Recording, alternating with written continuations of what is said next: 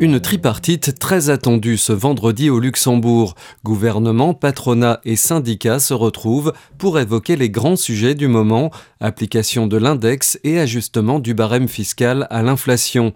Jeudi, les représentants gouvernementaux des partenaires de la coalition se sont réunis afin de déterminer une position commune par rapport aux revendications syndicales.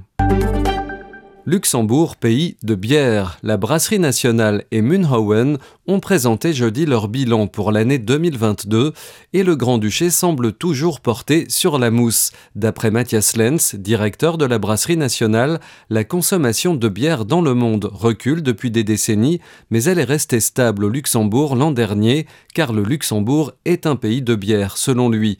Le pays compte encore 11 brasseries qui brassent et vendent sur place. La brasserie nationale, avec les marques Bofferding, Batin et Funkbrischer, est la plus grande. Elle représente 26% du marché. Les années 2020 et 2021 ont été marquées par des fermetures de cafés et restaurants, mais la production de bière est désormais revenue à son niveau d'avant Covid. Quels commerces fonctionnent au Luxembourg, lesquels sont en perte de vitesse Le Retail Report 2023, rendu public ce jeudi, répond à toutes ces questions et à d'autres sur les comportements des consommateurs, l'évolution du commerce en ligne ou la réalité des locaux vacants. On y apprend que restauration rapide, alimentation et les magasins de bricolage carburent, bars, boucheries et modes se portent moins bien. C'est la première fois qu'on a une vue globale du commerce au Luxembourg, ce qui est très important pour analyser mais également préparer le secteur du commerce aux nouvelles réalités, a relevé l'ex-DLS, ministre des classes moyennes. La protection de la nature en question autour de Bacharage et de Sanem, une nouvelle variante du projet de contournement de Bacharage avec tunnel, vient d'être présentée aux élus par le ministre de la Mobilité François Bauch et la ministre de l'Environnement Joël Welfring. L'été dernier, des activistes avaient occupé la zone Natura 2000 dans la forêt Bobush pour protester contre le contournement.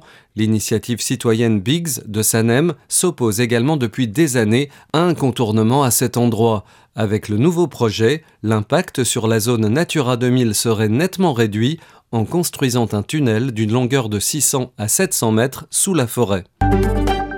La France prend des mesures concernant les réseaux sociaux.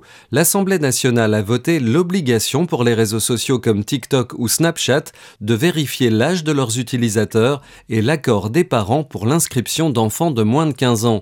Le cœur du texte instaure l'obligation pour les réseaux sociaux de mettre en place une solution technique de vérification de l'âge des utilisateurs finaux et du consentement des titulaires de l'autorité parentale pour les moins de 15 ans, solution qui devra être certifiée par les autorités. De manquement, une amende pourra être infligée à l'entreprise allant jusqu'à 1% de son chiffre d'affaires mondial. Enfin, la Grande Pyramide du Caire recèle encore quelques mystères. Des scientifiques ont découvert un passage caché long de 9 mètres à l'intérieur de la Grande Pyramide d'Égypte, également connue sous le nom de pyramide de Khéops, dans le cadre d'un projet de recherche international. La pyramide de Khéops est la dernière des sept merveilles du monde antique, encore debout, et la plus grande des trois pyramides de Gizeh dans la banlieue du Caire. Retrouvez toute l'actualité du Luxembourg et de la Grande Région en continu sur 5minutes.lu.